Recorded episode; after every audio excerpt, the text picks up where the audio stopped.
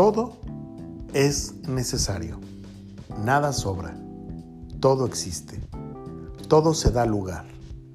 Nada podría ser lo mismo lo uno sin lo otro, pero existe la evolución, la metamorfosis, el cambio, la transición. Y sin dejar de ser lo mismo, se transmuta y se regenera. Por consiguiente, todo debe evolucionar sin excepción y tampoco sin grandes retrasos.